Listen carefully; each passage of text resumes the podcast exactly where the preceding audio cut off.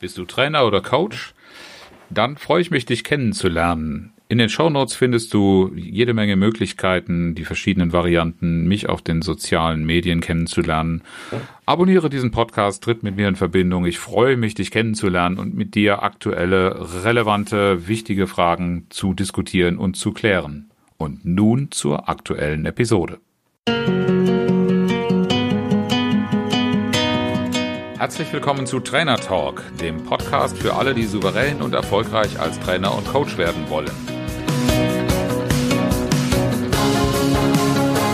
Mein Name ist Oliver Bayer und ich bin Mentor für Trainer und Coaches, die ich auf ihrem Weg zu souveränem Auftreten und unternehmerischem Wachstum begleite, ohne Existenzängste.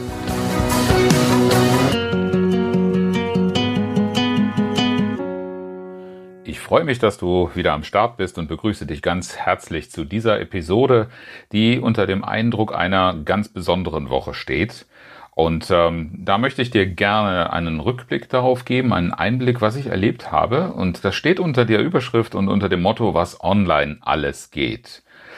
Und ich werde dir nicht nur Einblick in meine vergangene Woche und die Veranstaltungen, die ich hatte, geben, sondern wir werden auch am Schluss noch mal eine kleine Zusammenfassung mit vier Tipps, die du mitnehmen kannst und die meinen Learnings entsprechen, die bestätigen, was ich die Woche erlebt habe. Es ging los am Montag mit einem Workshop mit Kunden, der notgedrungen online stattfinden musste und auf Wunsch des Kunden, weil es sein Standardarbeitsmittel ist, mit Skype durchgeführt werden sollte. Es ging also um eine Skype-Konferenz mit zwölf Teilnehmern, die alle miteinander keine Webcam eingesetzt haben. Wir, also, wir waren zu zweit als Moderatoren, die einzigen, die eine Webcam eingesetzt haben. Und somit hatten wir schon mal nur einen sehr eingeschränkten Kontakt. Eine gute Voraussetzung war allerdings, äh, wir waren als Moderatoren zu zweit und wir kannten die Teilnehmer aus vorangegangenen Präsenzveranstaltungen, sodass ein Erstkontakt nicht erst über diesen Weg gemacht werden musste. Die vorgesehene Veranstaltungsdauer waren vier Stunden, die wir auch im Wesentlichen eingehalten haben und auf der Agenda hatten wir einen Rückblick zum bisherigen gemeinsamen Projektverlauf. Es handelt sich also um einen Kunden mit einem Projekt zur Führungskulturveränderung und Entwicklung äh, und wir haben ein Konzept vorgestellt für weitere Schritte und eine Feedbackrunde dazu gemacht. Die Rückmeldung zu dieser Veranstaltung, die erst einmal von den Voraussetzungen her nicht so toll klang mit Skype und ohne Webcam und ohne direkten Kontakt, waren trotzdem sehr positiv. Die Teilnehmer waren sehr, sehr zufrieden mit dem Verlauf, mit der Einbindung und wir haben ein ganz tolles Ergebnis aus dem Tag genommen. Somit ist die Woche schon mal sehr, sehr angenehm gestartet. Dienstag, Mittwoch stand dann etwas für mich ganz gänzlich Neues auf dem Programm. Online habe ich schon einiges gearbeitet, aber wir hatten Dienstag, Mittwoch relativ kurzfristig aufgrund der aktuellen Situation ein Basistraining für Führungskräfte, modulares Basistraining, eine zweitägige Veranstaltung, die ursprünglich in Präsenz konzipiert war, ein sehr bewährtes Praxiskonzept, sollte online umgesetzt werden. Ähm, das Ganze konnte per Zoom stattfinden. Wir hatten sechs Teilnehmer von ganz verteilten Standorten, die sich vorher nicht kannten. Und schon zu Beginn der Veranstaltung haben einige der Teilnehmer in der Vorstellungsrunde schon ihre Skepsis geäußert. Funktioniert sowas überhaupt online? Und äh, bleiben wir da richtig bei der Sache? Sind wir gut eingebunden? reichen die technischen Möglichkeiten aus, im, in, interessant zu bleiben und gute Ergebnisse zu erzielen, war natürlich auch die Fragestellung, die mich im Vorfeld sehr beschäftigt hat und die unsere Vorbereitungsarbeiten, speziell auch meinen Aufwand, äh, ganz wesentlich gesteuert haben. Die Agenda dieser Veranstaltung war, das Thema Rolle der Führungskraft zu beleuchten, zu erarbeiten, eine über werteorientierte Führung zu sprechen und auch eine Klarheit der Teilnehmer zu erzielen. Mit welchen Werten gehen sie selbst ins Rennen? Welche Werte gibt es seitens der, des Unternehmens? Ähm, das Thema Vertrauen und Zutrauen, mein persönliches Leib- und Magenthema, hat einen sehr, sehr großen Raum eingenommen und die Zielorientierung in der Führung mit der Formulierung von Zielen einerseits und mit der Gestaltung einer Vision und Vorstellung andererseits der Präsentation. Das sind Dinge, die wir in der Präsenzveranstaltung ganz routiniert abgespult haben, die immer sehr, sehr gut funktioniert haben, gute Energie, tolle Ergebnisse, tolle Feedbacks erzielt haben. Und das Ergebnis dieser Veranstaltung war, und das ist ein Resümee, das wir gemeinsam gezogen haben, das ist also nicht nur aus meiner ähm, ähm, Warte oder aus meiner Perspektive formuliert, es gab keine Abstriche vom Präsenzkonzept. Die Teilnehmer waren die ganze Zeit engagiert und begeistert dabei und sie haben sich auch überrascht gezeigt, wie gut das funktioniert hat, weil sie es wohl vorher auch noch nicht kannten. Äh, das Geheimnis war ein sehr, sehr hohes Level an Interaktivität. Abwechslung, Abwechslung, Abwechslung in jeder Hinsicht, also sowohl in den Medien als auch in den Methoden äh, sind natürlich ganz wichtig. Ich glaube nicht, dass sich irgendjemand vorstellen kann, egal ob in Präsenz oder online, zwei Tage lang nur frontal beschallt zu werden. Und entsprechend war das Feedback sehr toll und die Ergebnisse, die wir erzielen konnten, trotz dieser vermeintlichen Einschränkungen, die waren schon beeindruckend ähm, für alle Beteiligten, sowohl seitens der Teilnehmer als auch aus meiner Sicht waren, äh, war tief, man wird tief beeindruckt. Das Learning daraus ist, es funktioniert auch in ganzen Tagen, selbst wenn du mit einem Konzept, das nicht ausdrücklich für diese Online-Situation erdacht worden ist, äh, herangehst. Am Donnerstag dann hatte ich noch ein halbtägiges Modul äh, eines Führungsnachwuchsprogrammes. Da waren die Voraussetzungen ein bisschen anders. Wir arbeiten da auch mit Zoom, aber das ist eine Gruppe von Diesmal waren sieben Teilnehmer, es waren nicht alle dabei, eigentlich gehören neun Teilnehmer zu dieser Gruppe. Und mit dieser Gruppe arbeite ich schon seit Juni, immer in solchen zwei bis drei Stunden Einheiten.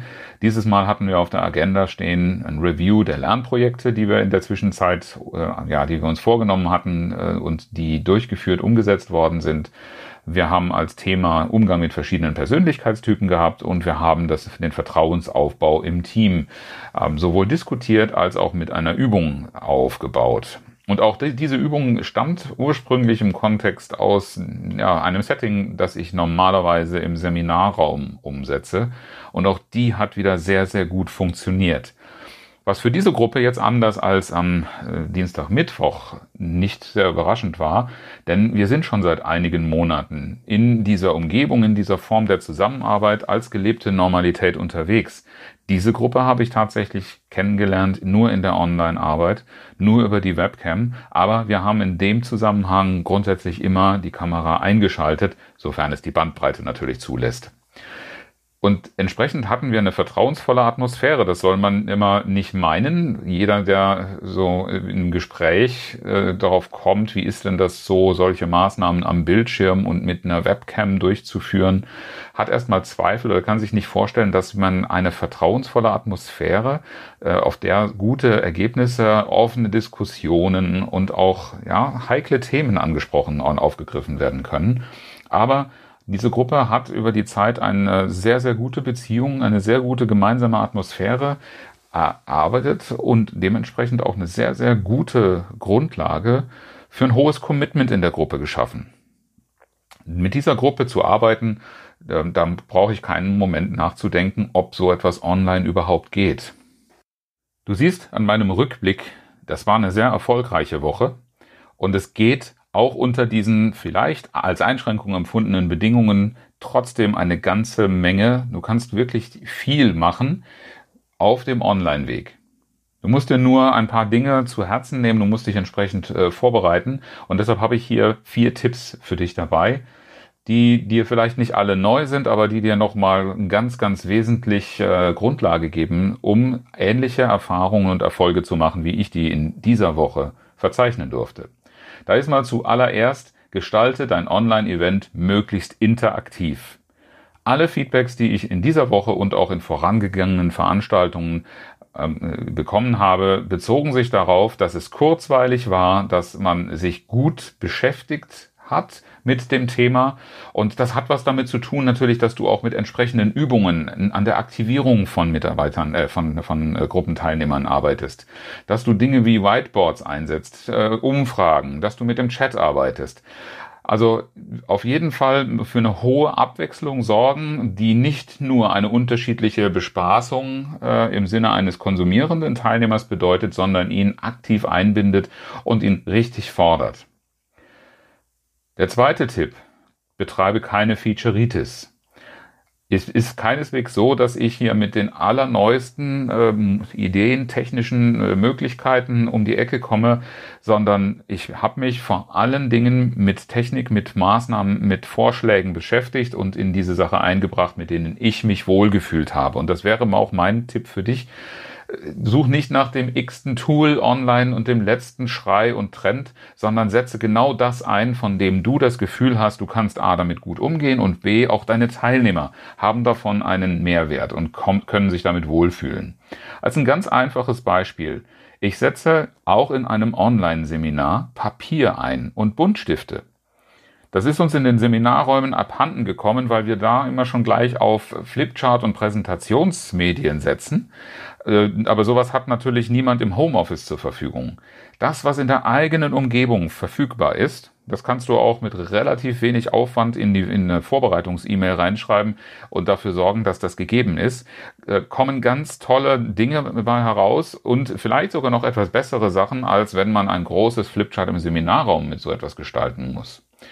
Und genauso kannst du Gegenstände aus der eigenen Umgebung deiner Teilnehmer einbinden. Das habe ich jetzt zum Beispiel in der Vorstellungsrunde gemacht, wo es darum ging, etwas Persönliches über sich preiszugeben. Das fällt Teilnehmern, die sowieso in ihrer Heimumgebung sitzen, viel, viel leichter, mal kurz eine Minute oder zwei den Blick schweifen zu lassen oder sich kurz in der Wohnung oder in der Umgebung, in der man gerade sitzt, um zu schauen, welcher persönliche Gegenstand da sein könnte, der eine Geschichte zu mir erzählt oder mit dem ich eine Geschichte über mich selbst erzählen kann. Ganz nebenbei, mit so einem ganz analogen und herkömmlichen Mittel schaffst du eine Vertrauensatmosphäre, die nicht selbstverständlich, aber umso wertvoller für das Arbeiten mit der Gruppe ist. Tipp Nummer drei: Achte unbedingt auf einen guten Ton und gutes Licht auf deiner Seite. Und wenn der Ton von den, von Seiten der Teilnehmer nicht gut ist, dann gehe auf jeden Fall gezielt darauf ein und gib darauf Feedback. Denn wenn du über längere Zeit miteinander verbunden bist, das war vor allen Dingen die Erfahrung der Tage Dienstag und Mittwoch, dann ist das ein ganz, ganz wichtiger Punkt, um keine großen Hürden, Hindernisse, Widerstände äh, auf der, auf der technischen Ebene zu haben. Das ist also eine Frage der Vorbereitung und ja, der Beschäftigung und Einrichtung deines eigenen Systems. Das sollte natürlich vorher stimmen und passen, also wirklich, dass du gut aufgestellt bist und nicht erst in der Veranstaltung selbst. Und der vierte Tipp, den ich dir geben möchte, ist auch keiner, der sich auf technische Ebene bezieht, sondern einfach die Ablaufgestaltung einen ganzen Tag zu machen, also wir haben unseren Zeitplan da von 9 bis 17.30 Uhr gehabt, ist überhaupt kein Problem. Du darfst allerdings sehr viel großzügiger und bewusster mit dem Thema Pausen umgehen. Also längere und bewusstere Pausen sind ein ganz wichtiger Schlüssel, damit die Energie immer wieder auch hochkommt im Raum und in der Gruppe. Und äh, ich äh, weise da auf jeden Fall darauf hin, dass diese Pausen, die gemacht werden, nicht am Bildschirm verbracht werden sollten. Aus zweierlei Gründen. Der Bildschirm zum einen ist ein Belastungsfaktor, wenn man die ganze Zeit da reinschaut und wenn dieses Licht auf einen wirkt, das macht etwas mit dir. Davon darfst du dich auch erholen und insbesondere deine Teilnehmer. Du selbst bist da ja vielleicht etwas drauf, mehr drauf geeicht, aber für die Teilnehmer ist der Lernprozess an sich schon eine anstrengende Sache und dann auch noch am Bildschirm so lange zu sitzen, erfordert einfach, dass die Pausen großzügiger sind. Also eine Kaffeepause und eine Mittagspause äh, entsprechend großzügig machen und bewusst als Pause Hause gestalten. Da könnten zum Beispiel Spaziergänge sein, was ich im Übrigen selbst auch so mache, weil wenn ich einen ganzen Tag selbst mit dem Online-Setup arbeite, das gut funktioniert und das mich, das für mich erstmal an sich keine Belastung darstellt, dann brauche ich aber doch etwas Bewegung, frische Luft und den Blick und die Gedanken mal woanders zu haben, der berühmte Tapetenwechsel während der Pausen. Wichtig, der Hinweis, Pause ist Pause, bitte nicht arbeiten. Nochmal die kurze Zusammenfassung.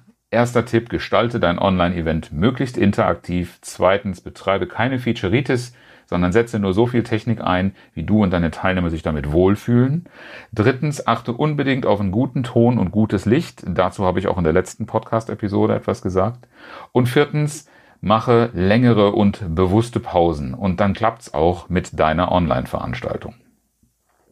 Wenn du dir jetzt Gedanken machst, was online für dich geht und was du, wie du auch solche Erfolge und Erlebnisse erzielen könntest, dann habe ich mehrere Angebote für dich. Verlink dich gerne mit mir auf LinkedIn und stelle deine Fragen in den sozialen Medien, dann kann ich sie nämlich auch gleich in einer Art und Weise beantworten, wie sie anderen ebenfalls zugutekommt. Abonniere unbedingt diesen Podcast, um keine weiteren Tipps, äh, Maßnahmen und Ideen zu verpassen, die ich im Zusammenhang mit der Gestaltung deines Business als Trainer auch online äh, regelmäßig gebe. Und das Dritte ist, ich biete ein kostenloses Beratungsgespräch, Erstberatungsgespräch an, in dem wir gemeinsam klären können, welche Möglichkeiten, welche Unterstützung, welchen Bedarf du hast und ob und wie ich dir dabei helfen kann, deine Vorhaben, deine Projekte umzusetzen, ganz besonders aktuell online. Ich freue mich auf jeden Fall, dich kennenzulernen, mich mit deiner Fragestellung zu beschäftigen. Noch der Hinweis, die erste halbe Stunde des Beratungsgespräches ist, wenn es zum ersten Mal stattfindet, kostenfrei. Zum Abschluss, wie immer, das inspirierende Zitat, heute von dem US-amerikanischen Schriftsteller und Journalisten Ambrose Bierce. Ein Langweiler ist ein Mensch, der redet, wenn du wünschst, dass er zuhört.